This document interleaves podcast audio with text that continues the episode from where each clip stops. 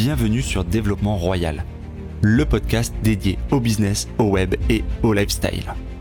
Avec l'ambition de vous accompagner pour vous aider à vous épanouir et à vous développer. Dans cet épisode, je reçois Hassan, multipropriétaire, chef d'entreprise dans le bâtiment et marchand de biens. Il est aussi connu sur Internet sous le pseudo le Pro de Limo. Il nous partage son parcours atypique, alors restez bien à l'écoute.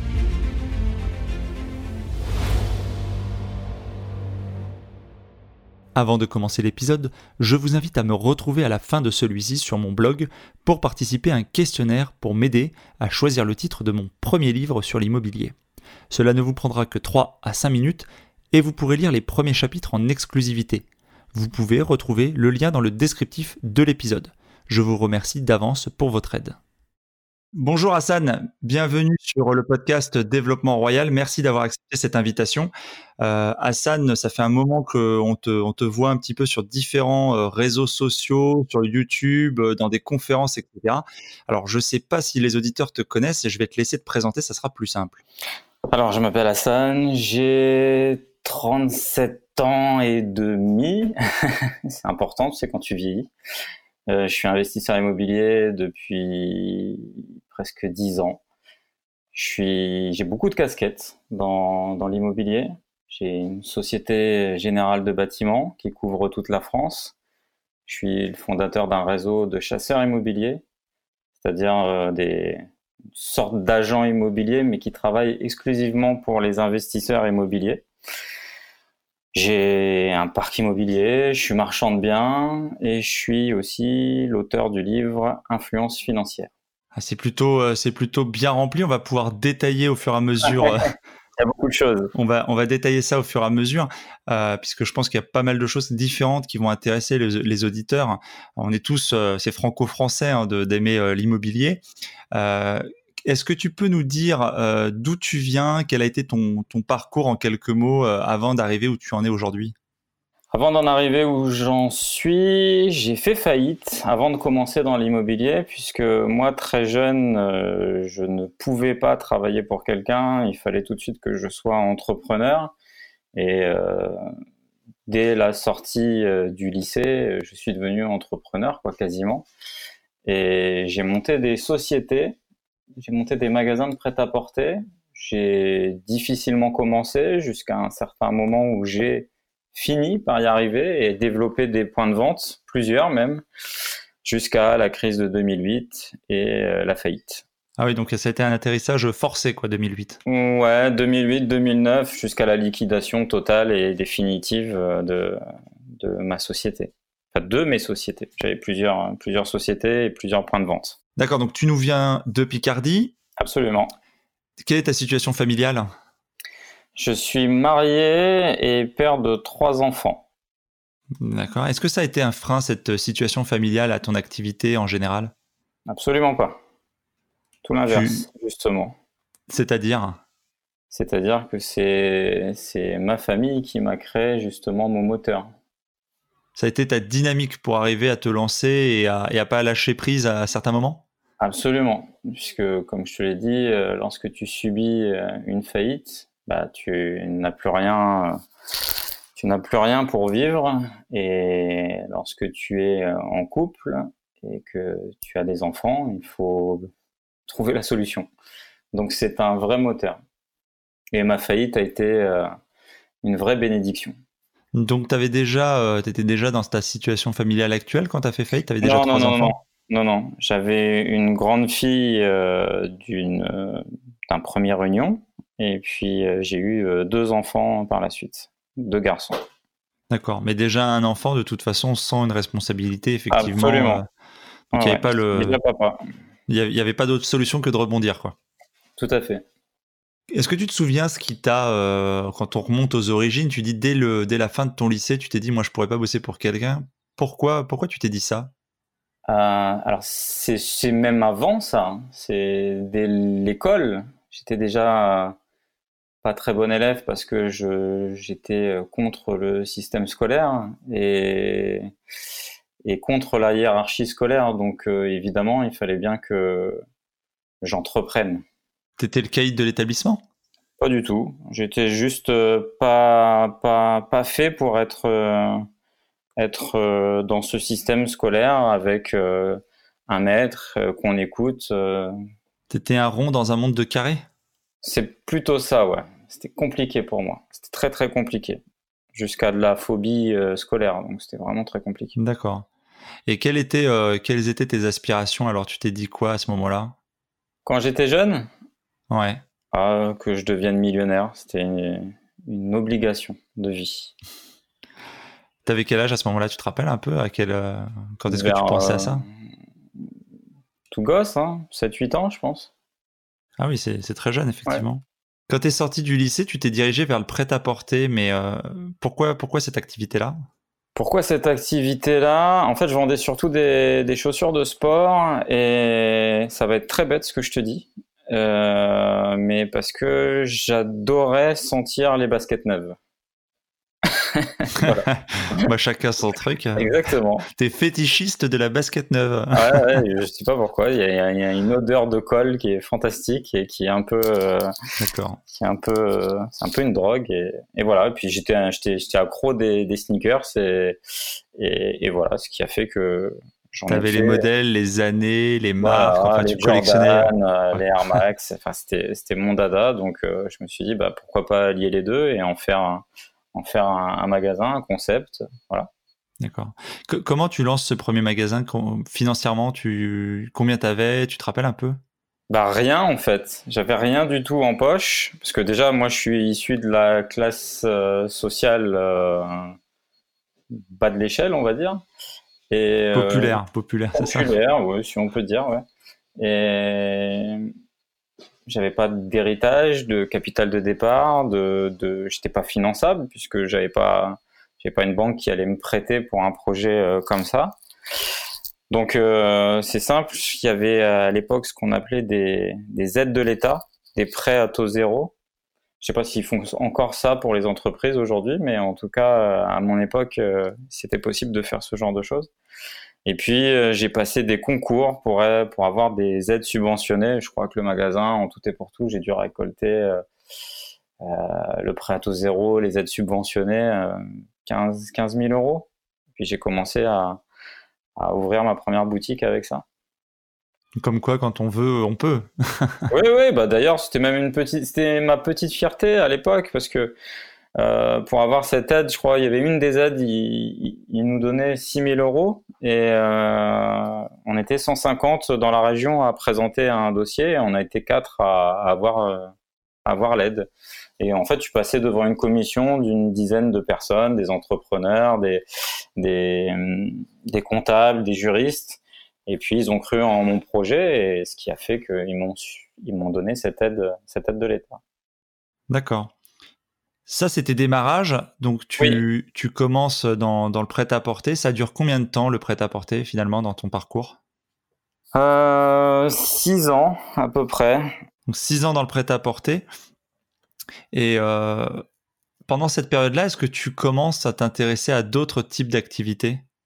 Euh, quand je sentais un peu le vent tourner avec mes magasins, oui, j'ai commencé à, à visiter de l'immobilier.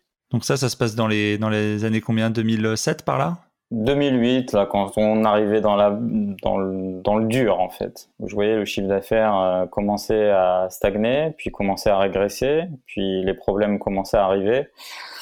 Euh, je voyais pas encore la liquidation, je pensais pas que ça allait, euh, ça allait arriver vite, mais euh, je me suis dit que déjà il y avait un problème, c'est que j'étais gérant de plusieurs magasins qui n'étaient pas en plus dans les mêmes villes, que je faisais énormément d'heures, que je gagnais trois fois moins que mes salariés, que je faisais que ça, et que c'était, euh, c'était si je ne produisais plus, je ne gagnais plus, et donc je voyais qu'il y avait un problème à mon système, à mon système d'être un gérant de société. Donc, euh, donc j'ai commencé à m'intéresser à un autre levier, et cet autre levier-là était l'immobilier. Est-ce que tu peux nous raconter tes débuts quand tu t'es lancé en immobilier en fait? Comment ça a commencé? Qu'est-ce que, Quel a été ton premier achat tes, tes premières euh, Comment tu t'es décidé au début? Euh, Je me suis décidé en multipliant déjà les, les visites. déjà dans un premier temps, c'est qu'il fallait que je connaisse un petit peu ce système, comment ça fonctionne, qu'est-ce qu'il y a à vendre, connaître un petit peu mon marché. J'avais pas spécialement de ligne directrice ni de stratégie bien efficace, hein, puisque j'y connaissais absolument rien. Par contre, j'avais j'avais un but, c'est que ce levier allait me rendre riche. Donc il fallait à un moment donné que je fasse une action qui soit en corrélation avec, euh, avec mon objectif. Donc il fallait que je mette le pied dedans. Donc j'ai multiplié les visites jusqu'à temps que je trouve une, une affaire qui me corresponde. C'est-à-dire que euh, moi et ma femme, on n'avait pas énormément de moyens. Moi, je venais d'une faillite. Il a fallu que je retrouve un petit job alimentaire pendant quelques mois. Et puis, euh, et puis au cumul avec ma femme et moi, et puis un petit trésor de guerre avec lequel je suis parti de mes magasins, j'ai pu acheter un, un, premier bien immobilier à hauteur de 35 000 euros. Et c'était quoi ce bien immobilier alors, ce premier? C'était une maison. Une petite maison. alors oui, ça peut paraître un peu fou pour les gens, surtout qui sont en métropole, mais, euh, mais euh, par chez moi, on a des maisons. Euh, c'était une maison qui était entièrement détruite. On a fait 20 000 euros, 20 000 euros de rénovation, pardon et elle nous est revenue à 55 000 euros. Voilà. Donc à partir du moment où j'ai vite compris que je prenais quelque chose de détérioré, j'en faisais une amélioration, j'allais, j'avais des fortes chances de le revendre un petit peu plus cher. Et quelle était la surface de cette maison? On était sur du 45 mètres carrés. J'allais te dire 45 mètres carrés pour une maison détruite avec 20 000 de travaux, euh, c'est finalement assez peu. Tu, Tout à fait. T'as fait toi-même? Non, non, non, pas du tout. Je suis passé par, euh, par un entrepreneur. C'est un très bon prix. Enfin, moi qui fais rénover quelque chose, c'est pas du tout de ordre de grandeur. Non, non, c'était un bon coup. Et ça, s'est surtout transformé en bon coup parce qu'il a été très vite revendu 75 euh, 000 euros en l'espace de deux jours. Euh, D'accord. C'est ce qui a été déclencheur de mon aventure immobilière. Quand tu dis ça a été revendu 75K, la, le méthode de détention, alors pour ceux des auditeurs qui sont un peu plus avancés, tu étais en nom propre, tu as revendu, tu as payé de la plus-value, etc. Du tout, résidence principale. Alors, quand je dis en deux jours, c'est deux jours euh, à partir du moment où elle a été mise en vente et, euh, comment dire, euh, acheteur trouvé, il s'est passé uniquement deux jours. C'est-à-dire que le bien était m'a été, euh, m'a été vendu par un agent immobilier en l'espace de deux jours. Mais sinon, le temps de latence dans l'immobilier est un petit peu plus grand entre l'acquisition, les travaux, euh, puis après la revente. Ça a mis plusieurs mois, bien évidemment. D'accord. Mais c'est un aller-retour quand même, on va dire, dans, dans une année qui ah t'a bah, rapporté. Oui. Euh, Pour quelqu'un qui vient de faire faillite, qui en plus, avant d'être en faillite, était sous sous protection d'un mandataire judiciaire qui lui donnait 700 euros par mois euh, pour vivre. Si tu veux, quand tu prends 20 000 euros euh, en un espace aussi court, moi c'était voilà, j'ai vraiment la révélation quoi. Oui, j'ai compris que c'était le bon chemin. Et puis j'ai eu, on va dire que j'ai eu cette chance de même sans, sans, sans rien y connaître, de réaliser un premier coup satisfaisant. Et parfois, ça peut tourner mal si tu, si tu réalises un mauvais coup. Mais là, pour le coup, j'ai réalisé quelque chose d'intéressant. On était en plein dans, dans 2008, là, c'est la crise des subprimes. Est-ce que ton prix de ta maison était euh, Non, la maison, euh, la maison, si tu veux, ça s'est fait, euh, ça s'est fait 2009-2010 entre l'acquisition et la rénovation. D'accord. Donc le prix, le prix bas de cette maison, tu, tu te souviens la raison pour laquelle, bon, hormis le fait qu'elle a été détruite, comment se fait-il qu'elle était aussi peu euh, attractive? Tu as, eu un coup de bol, t'es tombé dessus, tu l'as eu pour toi tout de suite, ou ça faisait longtemps qu'elle était là et n'importe qui en fait aurait pu euh, faire la même chose? Ça, ça, remonte tellement à loin que je sais plus exactement, mais très sincèrement, je pense que tout le monde aurait pu la saisir. Euh, néanmoins, j'aurais pu la saisir beaucoup moins cher parce que parce qu'elle était elle était publique et j'ai pas négocié, ce qui a fait que j'ai pu la saisir automatiquement. Euh, en revanche, euh, en revanche, oui, je pense qu'elle était, elle était abordable pour tout le monde. Ok. Mais après, tout le monde, ça reste vaste aussi parce que, parce que, parce que tout type euh, d'acheteur n'est pas prêt à faire autant de travaux. Enfin voilà. Ah, on est bien d'accord. On est bien d'accord. C'est tout relatif, mais on entend souvent dire que les choses sont introuvables, que c'est compliqué, etc. Euh, j'ai un peu envie de dire que il faut s'en donner aussi les moyens. Absolument. Tu as, clairement, as clairement cherché, tu t'es pas jeté sur le premier bienvenu. Maintenant, euh, t'as pas trouvé quelque chose qui était dissimulé, caché euh, aux yeux de tous. C'était euh, voilà. Non, non. Mais, mais par contre, voilà, j'aurais pu faire énormément de plus. Quelque part aussi, j'avais pas choisi une maison avec un super emplacement. Enfin, j'ai fait plein d'erreurs, mais j'ai quand même gagné 20 000 euros. Bien sûr. Est-ce que tu peux maintenant nous dire un peu comment les choses se sont euh, accélérées d'un point de vue euh, acquisition immobilière pour toi? Et puis déjà, au jour d'aujourd'hui, est-ce que tu peux partager avec les auditeurs le nombre de lots que tu as? Alors ça s'est accéléré puisque pour la simple et bonne raison, c'est que j'ai vite compris en faisant en parallèle cet achat-revente, j'ai acheté un, bien euh, pour faire du locatif. Et je gagnais de l'argent directement avec le bien en locatif parce que je l'avais bien acheté. J'avais euh, mon loyer du locataire qui était plus grand que euh, mon coût du crédit. Néanmoins, je crois que je générais à peu près une trentaine d'euros euh, de ce que moi j'appelle le différentiel positif. Donc c'est cette différence entre le, loyer, les charges et le crédit. Le problème, c'est que 30 euros, euh, ça va pas changer radicalement ma vie. Et moi, depuis que j'ai 7 ans, je veux être millionnaire, donc il fallait que j'accélère un petit peu les choses. Donc j'ai commencé à industrialiser les choses et industrialiser le processus et ne faire que ça.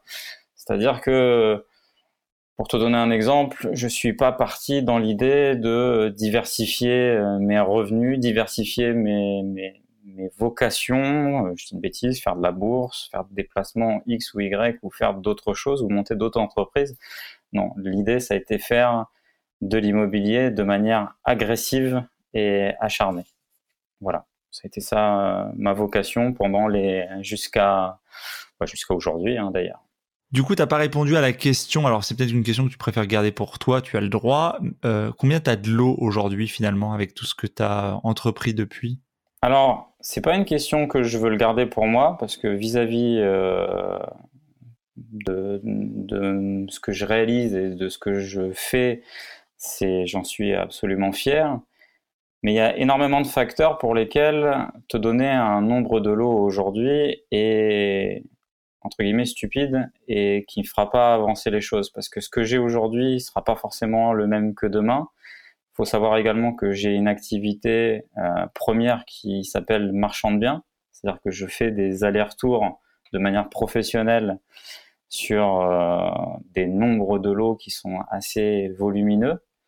Et donc, je voudrais pas te dire euh, sous couvert de saupoudrage marketing, qui est absolument pas mon, mon histoire et mon parcours, que j'ai tant de lots dans tant de parcs ça n'a pas de ça a pas de sens et ça n'a pas d'intérêt. Non, c'était pas dans. Je comprends ce que tu veux dire et ta réserve. C'était plutôt d'essayer pour que les gens puissent se projeter, notamment parfois dans les auditeurs. Bon, il y en a qui ont plusieurs biens, il y en a d'autres qui commencent.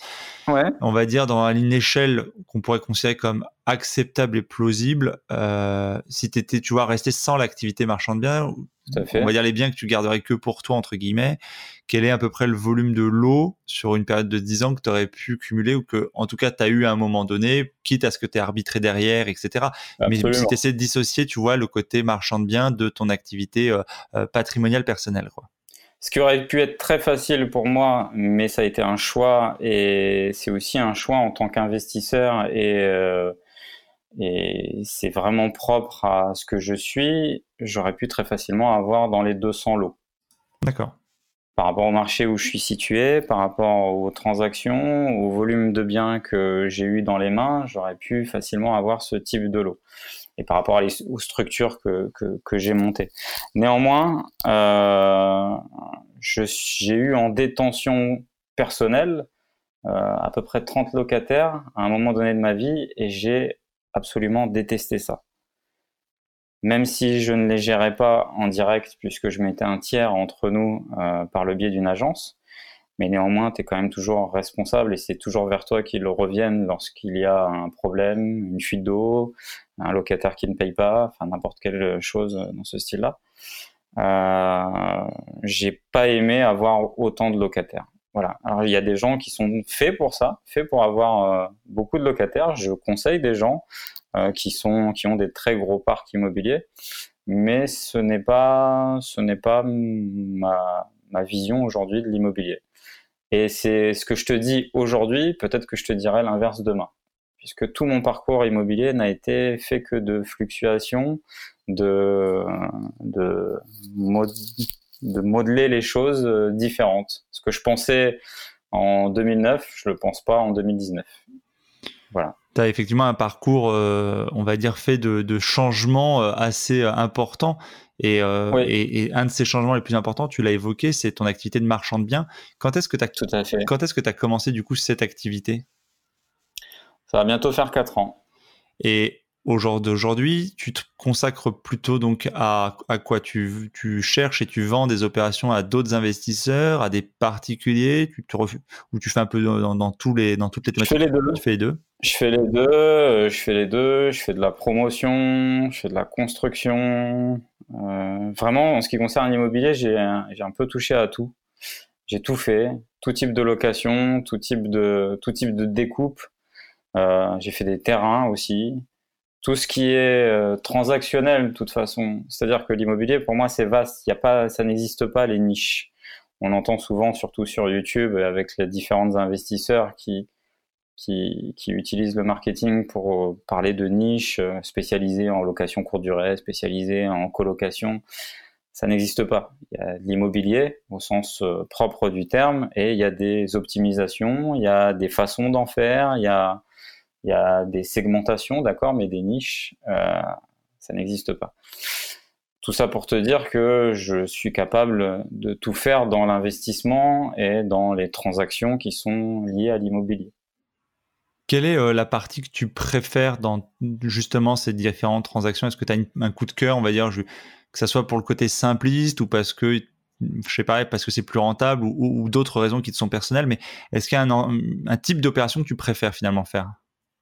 Mon activité marchand de biens, euh, c'est là où j'ai le plus de facilité parce que j'adore la vente et, et c'est là où je me sens le plus à l'aise. Donc, euh, donc oui, marchand de biens. Et puis, puis, c'est la, c'est la plus risquée, mais la plus rentable. Dans la partie marchand de biens, tu fais la promotion et, et de la construction. Ouais. Tu, j'ai pas, je me souviens plus ce que tu m'as dit au début de l'épisode. Tu fais le, t'as l'entreprise de bâtiment où tu bosses Absolument. avec non, non, j'ai mon entreprise de bâtiment aujourd'hui. Avec quoi? Avec des salariés que tu bah, à temps plein qui bossent pour ta boîte ou? D'ici la fin de l'année, on aura 20 salariés dans la société. D'accord. Donc c'est une belle réussite euh, pour quelqu'un qui s'est arrêté. Euh, tu t'es arrêté où quoi? Au bac alors finalement? Oui. Bah, j'ai tenté le BTS. Hein. J'ai fait un BTS en alternance. Et ça, tu l'as validé ou pas? Non, non, non, non, non, non, non C'était juste pour l'alternance que j'étais là. Tu fais ça du me donnait un travail dans, le bâtiment, avec tes 20, tes 20 salariés, tu gères uniquement des chantiers que tu prends toi ou tu, du coup, as également des, tu prends des chantiers pour des, pour des particuliers ou des entreprises qui te sollicitent ton entreprise? Les deux. Les deux, oui. Puis on a vocation avec cette société qu'elle couvre euh, la France entière. Donc, euh, donc oui, les deux. Que ce soit pour moi, c'était une anomalie en tant que marchand de biens, investisseur, de ne pas avoir une société de bâtiment. Euh, donc cette anomalie-là, je l'ai réglée, mais également j'ai des hautes ambitions pour cette société et l'idée c'est qu'elle soit, qu'elle soit nationale. Quelles sont les principales difficultés que tu as pu rencontrer euh, dans ton parcours d'investisseur immobilier, euh, indépendamment, on va dire, de l'activité de marchand de biens qui est quand même assez spécifique et qui concernera qu'une minorité de, des gens qui sont susceptibles de nous écouter? La difficulté à se faire financer, je crois que c'est un des trucs les plus, les plus complexes. Et malheureusement, euh, ça, va, ça va de plus en plus se tendre. Pour la simple et bonne raison, c'est qu'aujourd'hui, il y a de plus en plus d'investisseurs. Les banques sont de plus en plus au fait que des investisseurs achètent des biens immobiliers pour pour gagner de l'argent avec euh, l'immobilier, sauf que eux faire des prêts pour de l'investissement, euh, c'est pas leur truc. Ils gagnent pas d'argent dessus à partir du moment où ils gagnent pas d'argent dessus, ils sont pas très, euh, ils sont pas très euh, discutants, je sais pas si ça se dit, mais euh, à propos de, à propos du fait de débourser débourser un prêt pour un particulier qui voudrait faire un investissement immobilier. C'est peut-être un peu complexe ce que je suis en train de te dire, mais euh, tout ça pour te dire que oui, c'était euh, c'est les banques et toujours être à la recherche d'un financement pour, pour, pour, pour faire une acquisition. Surtout quand tu en fais beaucoup, que tu en fais plusieurs, que tu arrives à des, à des, à des seuils, à des plafonds, que les banques te bloquent pour pour continuer d'investir parce que tu n'as pas les revenus euh, suffisants. Et puis après, quand j'ai eu les revenus suffisants et que j'ai eu des très bons revenus fonciers, les banques m'ont bloqué également en me disant euh, cette, euh, cette, cette, absurdité finalement, bah, vous gagnez trop et on peut plus vous financer. Donc voilà, donc c'est, je pense que ça a été une des plus grandes de mes problématiques. Donc régulièrement, tu as eu des blocages quand tu as enchaîné tes acquisitions dans des délais quand même euh, assez courts. Euh, et ce qui est normal finalement. oui, c'est des garde-fous. C'est des garde-fous. Absolument. Ouais, ouais, tout à fait. Ce qui est des, des, mécanismes de protection bancaire, etc. Euh, que certains, euh, on taira les noms, parleront peut-être de façon légale, on va dire, de, contourner. Est-ce que, est-ce ça ne l'est pas en fait. Ça ne l'est pas. Il faut être très clair et très transparent là-dessus. Ça ne l'est absolument pas. C'est-à-dire que au-delà de mettre, euh, au-delà de mettre euh, ta famille, euh, toi, en danger, en faisant ce qu'on va appeler des doublons, des triplettes, des quadruplés, des quintuplés, tu peux, tu peux aller jusqu'où tu veux. C'est, c'est, juste pas légal. Si, son, si ton banquier s'en aperçoit, il demande l'annulité du prêt et le remboursement total du, du prêt avec les intérêts. Donc, donc c'est un risque qui est en tout cas moi je ne conseillerais jamais à qui que ce soit. Néanmoins, tout le monde est libre euh, de faire comme il l'entend et d'adopter la stratégie qu'il entend, et tout le monde est libre aussi de proposer cette stratégie à qui veut l'entendre.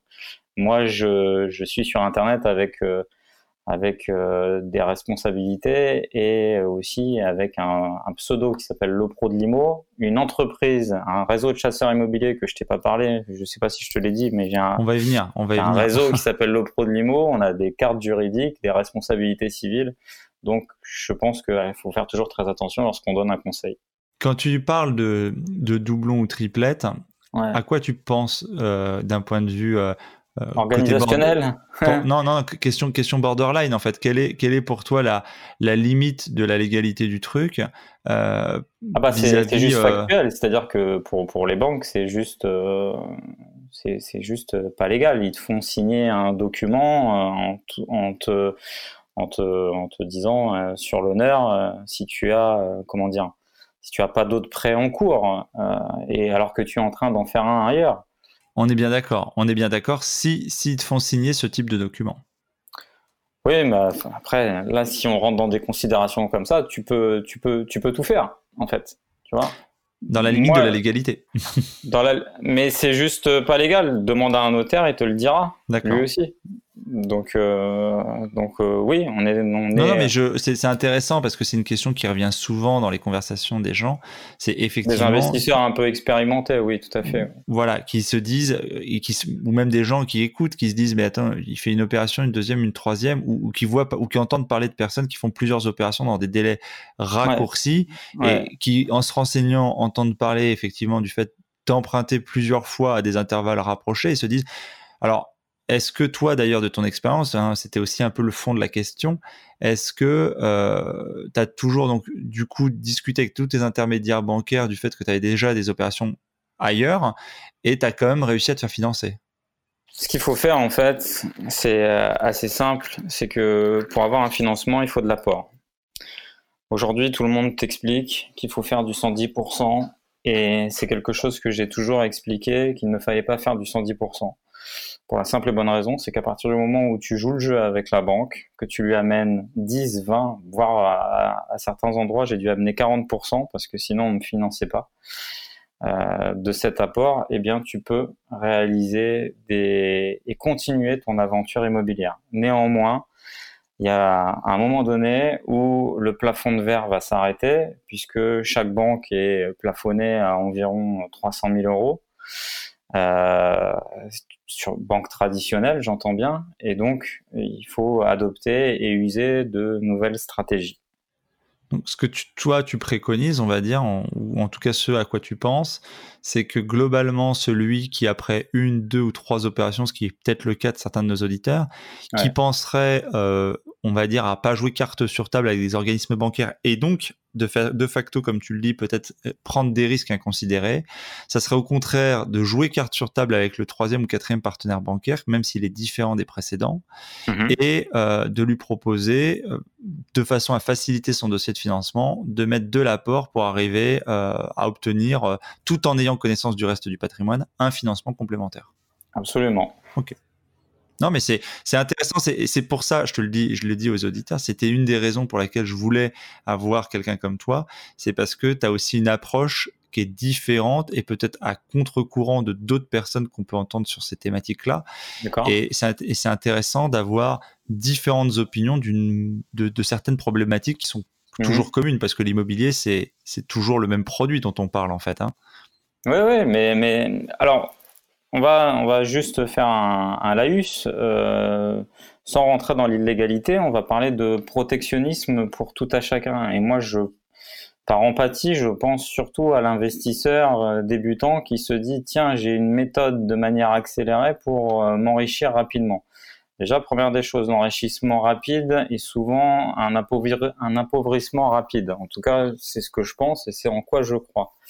Deuxième des choses, on va prendre un, c'est difficile par l'écoute, ça aurait été mieux avec un, paperboard, mais euh, on, va, on va essayer d'expliquer comme ça. On va prendre quelqu'un qui gagne 1600 euros, ok, par mois. Il est en CDI, il gagne 1600 euros, il n'a pas de trésorerie, il n'a pas de capital, il n'a rien, ok.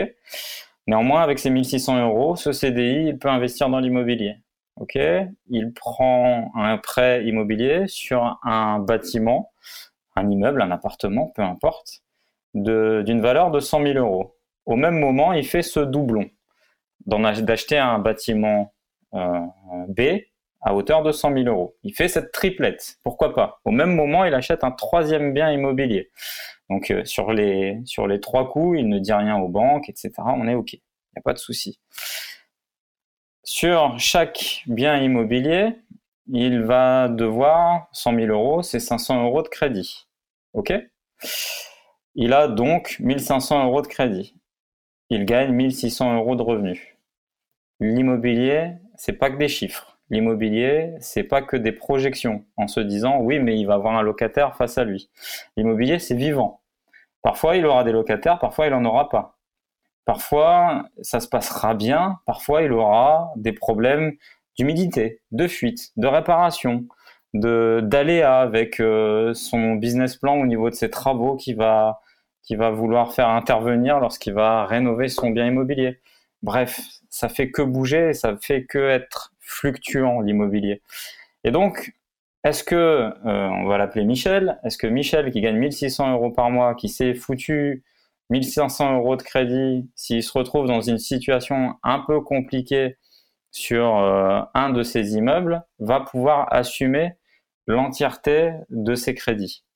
Pose bah Non, mais c'est le, c'est le, c'est sûr que s'il n'y a pas un certain nombre de précautions prises en parallèle, de toute façon qu'il ait, qu'il ait déclenché trois financements les uns après les autres en jouant sur carte sur table ou qu'il les ait déclenchés simultanément, dans les deux cas, il peut se retrouver euh, avec un certain nombre de problèmes si effectivement il n'a pas une trésorerie qui lui permet éventuellement, etc.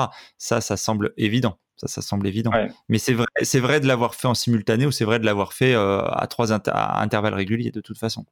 Oui, mais alors le problème, c'est que les gens qui veulent le faire de manière simultanée ou intervalle rapproché, euh, parce qu'il y a des choses qui ne sont pas encore euh, visibles et que les banques, tu peux leur cacher hein, si tu veux, comme les taxes foncières, tu peux investir d'une région à une autre et tu peux cacher certaines choses.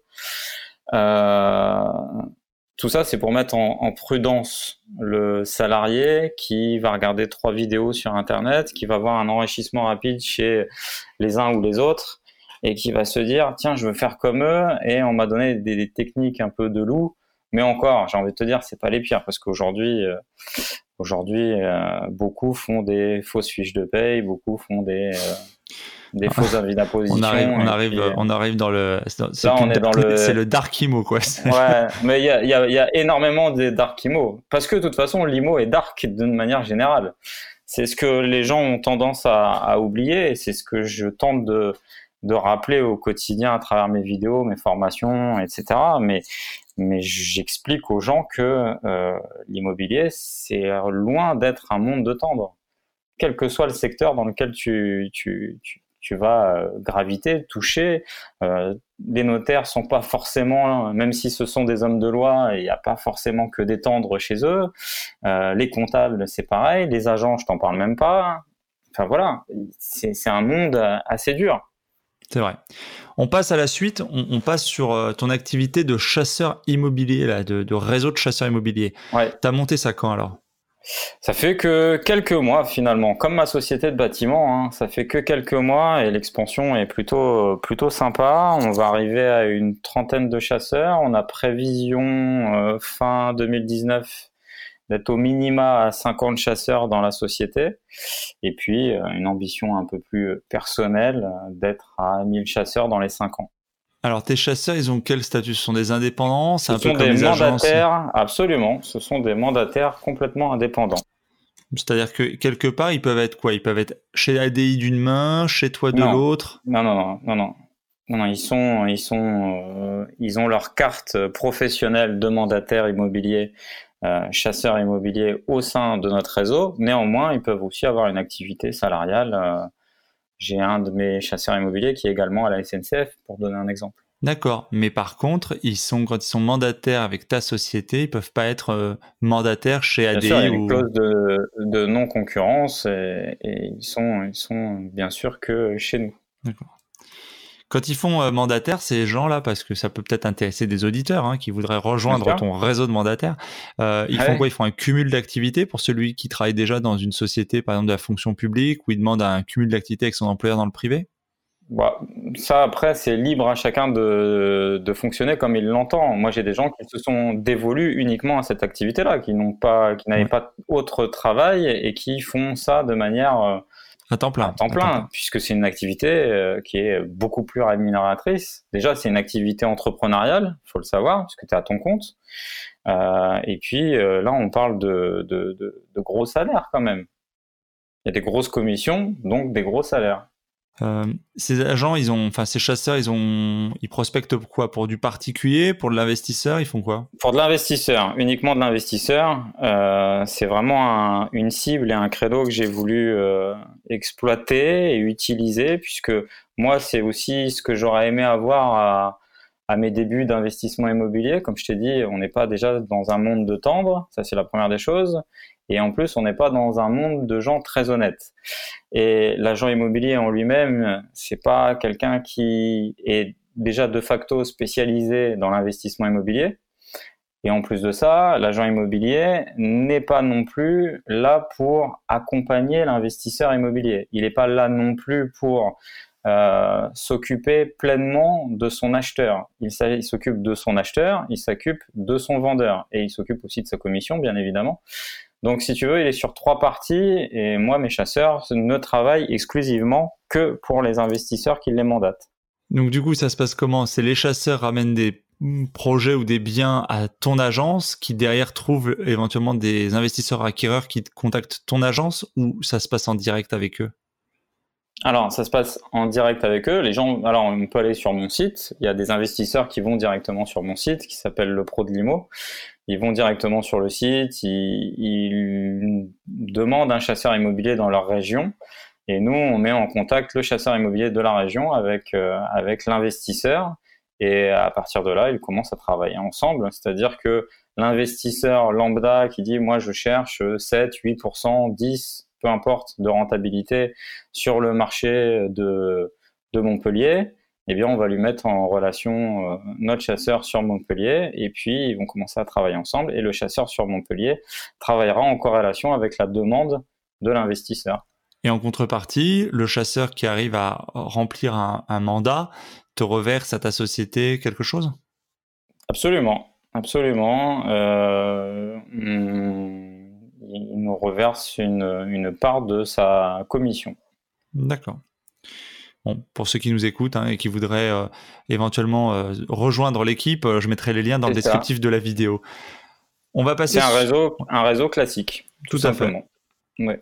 Est-ce que on, a bien bien développé ta partie entrepreneuriale Est-ce que du coup tu as d'autres business à côté de ça qui déjà te prend énormément de temps? Je présume que non, mais est-ce que tu vas nous surprendre encore?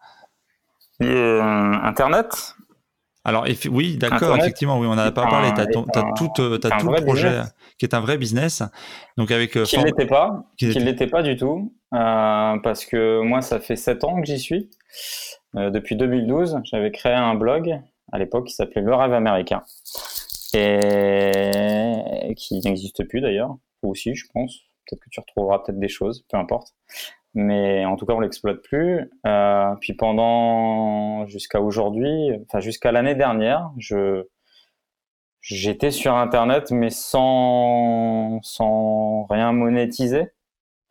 J'ai dû euh, j'ai dû euh, j'ai fait des rencontres, j'ai fait des apéros, j'ai fait des séminaires, mais mes séminaires je ne gagnais pas d'argent dessus parce que euh, parce que pour certains j'avais reversé à des œuvres de charité, pour d'autres je vendais pas assez cher et du coup j'étais en déficit sur les sur les sur les séminaires.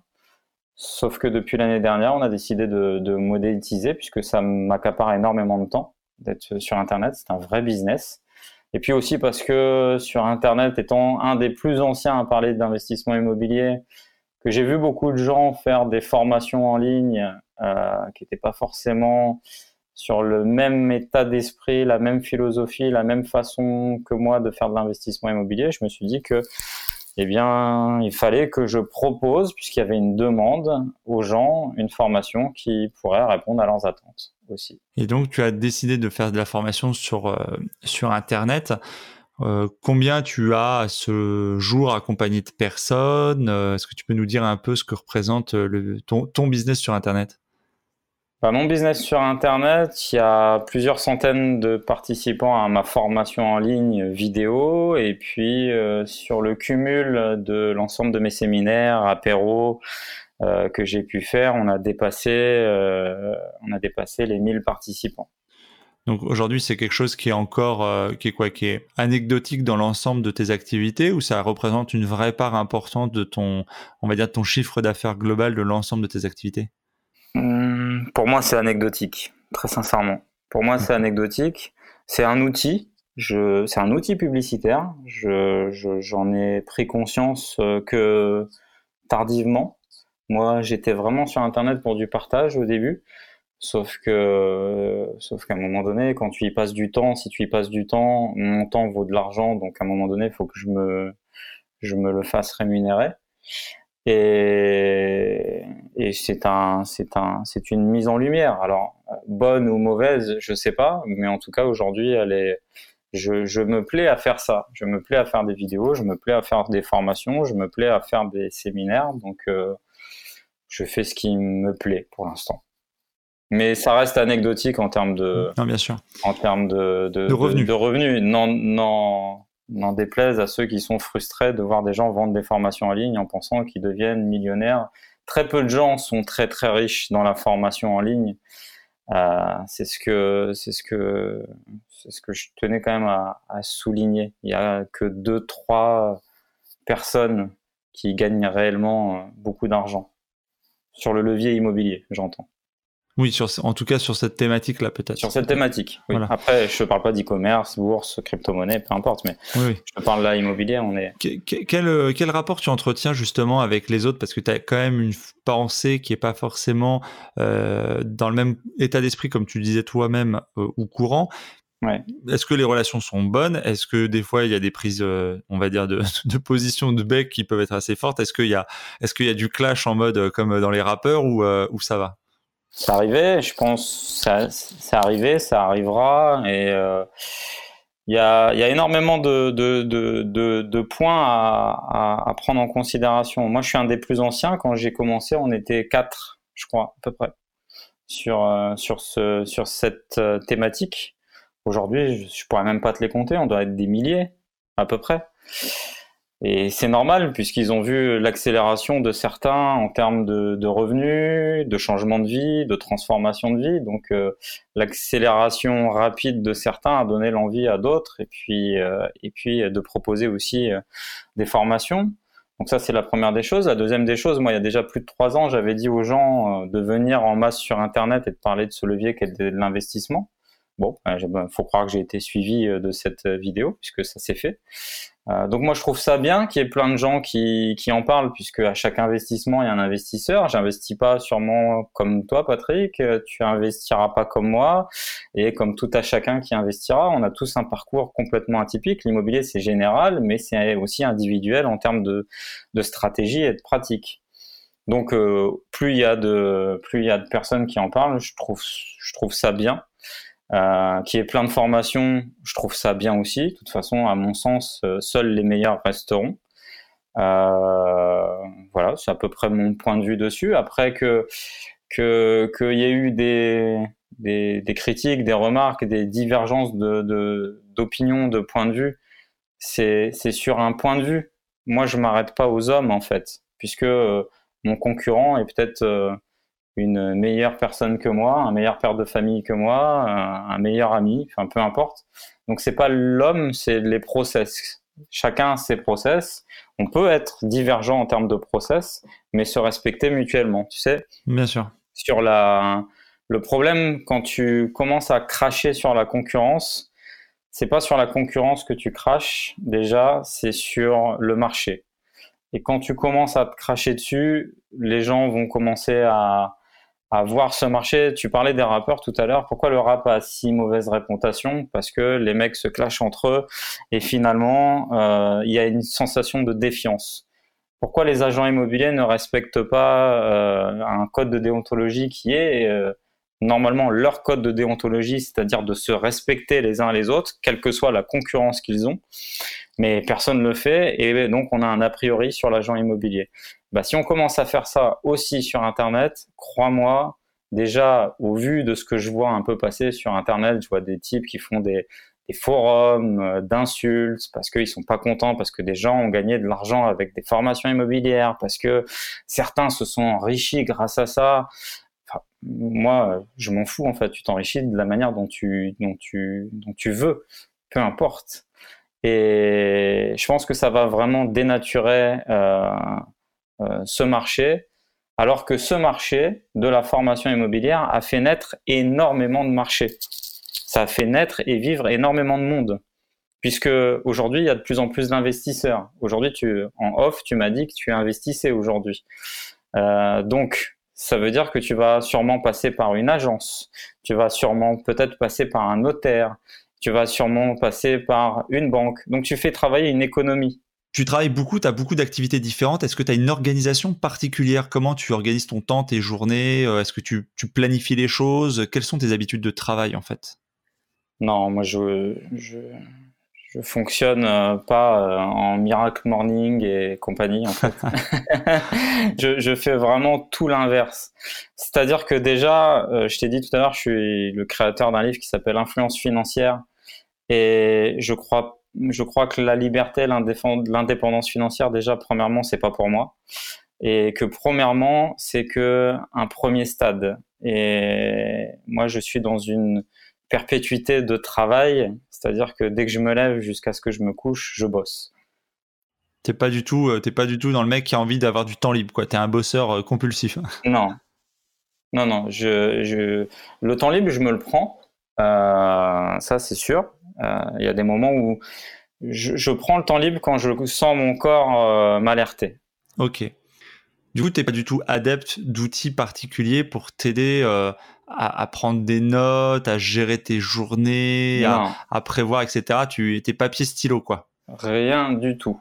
iPhone. iPhone, iPhone, je note sur, sur, sur mes notes. voilà, j'ai des trucs en tête. Je me décharge. En fait, si tu veux, évidemment, avec tout ce que j'ai en tête, c'est parfois oppressant. Euh, On est d'accord. Néanmoins, j'ai recruté beaucoup de monde et je me décharge sur euh, sur les gens qui sont qui sont disponibles pour faire les tâches que que, que j'ai dans ma tête. Quoi. Sinon, Donc, à minima, tu as, quoi? Tu as une assistante? Tu as quelqu'un voilà, qui, qui, te suit? J'ai quatre assistantes. J'ai des personnes qui travaillent avec moi sur Internet. voilà, j'ai une, une, structure qui me permet de. Mais en même temps donné, j'ai plusieurs sociétés. quoi. J'ai une holding avec plusieurs sociétés, plusieurs choses à gérer. Voilà, j'ai mon comptable qui fait quand même pas mal de choses. Euh, j'ai beaucoup de gens qui font pas mal de choses pour, euh, pour moi. Mes assistantes aussi. Mais néanmoins, même Quand tu parles d'assistantes, tu es sur des assistantes, pardonne-moi, tu es sur des assistantes métropole, des secrétaires traditionnels qui travaillent pour toi ou ce sont des indépendants, ce sont des Non, non, c'est mes salariés. Salariés, ok. On, va passer dans une euh, deuxième partie qui du coup sera plus courte vu déjà la, taille de l'épisode, euh, qui, est plus développée, euh, qui est plus orientée pardon lifestyle, développement personnel, etc. Cool. C'est la base. voilà, exactement. Alors, est-ce que tu aimes voyager? Est-ce que tu voyages beaucoup? Et quels sont les pays ou les choses qui t'ont le plus marqué? J'aimerais voyager, mais déjà, je, je n'ai pas le temps. Premièrement. Ensuite, j'ai un peu peur de l'avion voire euh, terriblement peur de l'avion. je crois que j'ai pris la première fois l'avion à l'âge de 36 ans. Donc, euh, donc voilà, c'était très euh, traumatique pour moi. mais c'est surtout que j'ai pas le temps, en fait. J'ai vraiment pas le temps. Et je me suis encore, je me suis encore bloqué, je pense, 4 ans de vie à me dévoluer absolument à atteindre mes objectifs qui est, on le rappelle, euh, millionnaire en fait. Hein. Ah, millionnaire, je le suis déjà. Euh, néanmoins, euh, j'ai des objectifs sur les sociétés qui est d'attendre les, les 100 millions de chiffre d'affaires. Ça, c'est un objectif. Et après quoi? Après la retraite alors? Je sais pas. Après un autre challenge, après, après je sais pas. Je, je suis pas dans ces considérations là en fait. Je, ce que je tu travailleras toujours. Ouais, puis ce que je fais au quotidien, je, je, je kiffe, je développe, je crée des choses, je suis participatif. Aujourd'hui, euh, bah, comme je te l'ai dit, si d'ici la fin de l'année, j'aurai une vingtaine de salariés, euh, peut-être 50 chasseurs qui travaillent, alors ils sont indépendants, mais qui travaillent au titre, euh, entre guillemets, grâce à ma boîte. Donc je fais vivre du monde, je suis participatif, je paye mes impôts en France, je suis fier de ça. Donc voilà, c'est, je crée des choses. Je crée des choses pour ma communauté, ma société. Euh, si aujourd'hui euh, bah, il y a des bonnes routes en France, il y a des hôpitaux, il y a la CMU, il y a le chômage, bah, c'est aussi peut-être parce qu'il y a des entrepreneurs qui font ce type d'efforts. C'est sûr.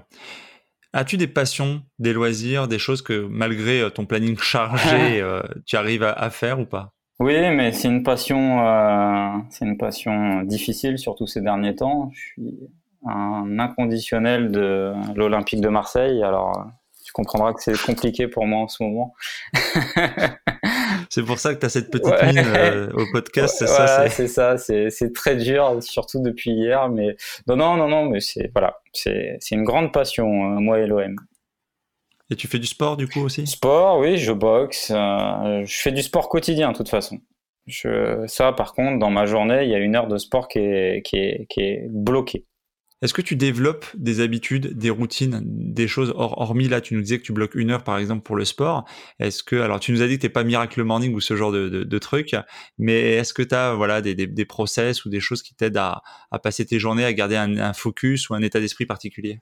Je m'oblige à, à, lire un livre par semaine. Et comment tu sélectionnes tes livres? Au feeling, très sincèrement au feeling. Je suis pas un un inconditionnel de te dire il faut que ce soit absolument un livre euh, dev perso ou ou un livre business. Ah non, non mais tu as le droit, mais je veux dire, est-ce que tu vas sur, euh, est-ce que tu vas en magasin, tu, tu des recommandations, tu... En magasin, Amazon, je regarde un petit peu tout ce qui, tout ce qui se balade. Voilà, que ce soit philosophie, euh, éducatif, euh, relationnel. Euh. tu me donneras ton avis, hein, et, je le dis pour les auditeurs parce que j'en profite, mais j'avais fait un article sur, avec une liste de livres que je recommande, que j'avais déjà lu ou que les auditeurs aussi m'ont communiqué. Donc sur le blog, j'avais commencé à faire comme ça la, liste à la, une liste à la Prévert, tu vois, de tous les livres sympas, etc. Donc si tu veux venir la compléter avec ta grosse collection. Avec plaisir. Super. Avec plaisir. As-tu du coup, issu de ces lectures, par exemple, des affirmations ou des, des, citations que, qui t'inspirent et qui te, qui te guident? Est-ce que tu es du genre justement un peu à, à garder ça en ligne de, en ligne de mire? Non, pas du tout. Ça te traverse, t'apprécies sur le moment et après tu classes en fait. C'est ça. Tu reviens pas. Et, les, et, et, les, les, punchlines que moi je sors dans ma vie au quotidien ou dans mon livre par exemple, c'est quelque chose qui, c'est peut-être un mix de multiples influences qui ont fait euh, ces, ces, punchlines. Voilà, on va dire. Ouais, t'as pas, voilà, tu cites pas, euh, tu cites pas un tel ou un tel, c'est des choses que tu, des croisements de choses qui t'ont. Le seul grand homme que je pourrais citer dans ma vie, c'est Rocky Balboa. Donc, euh, si tu veux, c'est mon seul et unique mentor. C'est vrai? Chacun, le sait, hein. Chacun le sait. Absolument. Ça peut, ça peut être, euh, ça peut faire rire, ça peut faire sourire, mais croyez-moi, il n'y a pas mieux que, que les, les films Rocky en dev perso. Ouais, je dis, je fais sourire les gens des fois quand je leur dis que j'ai, euh, que j'aime beaucoup euh, Arnold Schwarzenegger, que je trouve avec un parcours assez, assez incroyable aussi, mais ça fait sourire, mais des fois les gens se rendent compte qu'effectivement à l'écouter, il y, y a, quand même des, quand même des choses intéressantes. Donc, est-ce qu'il y a un livre euh, que vraiment tu as, apprécié, que tu que as retenu plus que les autres, qui t'a donné un, élan particulier ou pas? Ben, Assez jeune, j'ai lu L'Alchimiste de Paolo Coelho. Mhm. Donc, euh, c'est le seul qui m'a euh, qui m'a qui, m'a fait réellement réfléchir sur sur mon avenir. Après, il y a un livre qui, qui a changé un peu et qui m'a fait du bien. Mais alors ça, c'est vraiment très très personnel. Alors, je sais pas si ça va intéresser les gens. Essaye toujours. C'est Je pense trop. C'est un livre qui s'appelle Je pense trop. Je pourrais plus te dire le nom de l'auteur. Je retrouverai, je le mettrai dans, dans le descriptif. Si ça intéresse, si ça intrigue. C'est adapté aux surefficients ou aux, autistes. Ah oui, ok.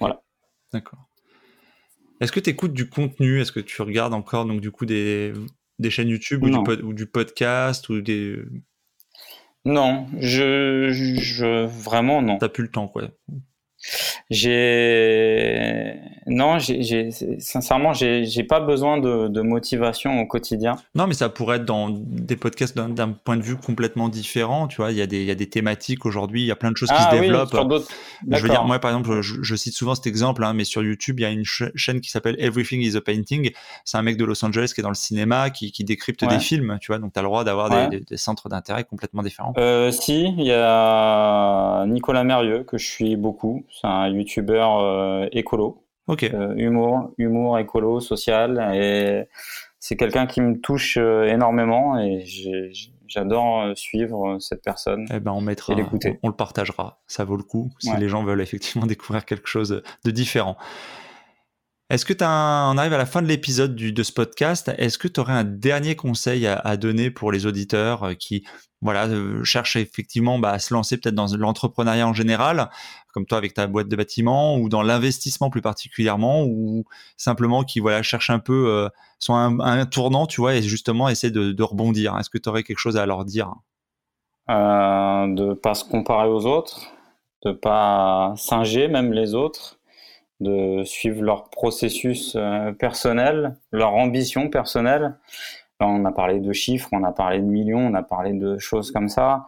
Soit tu t'en inspires euh, et, euh, et, tu fais quelque chose où tu te dis tiens lui il est parti de là et je peux faire ça.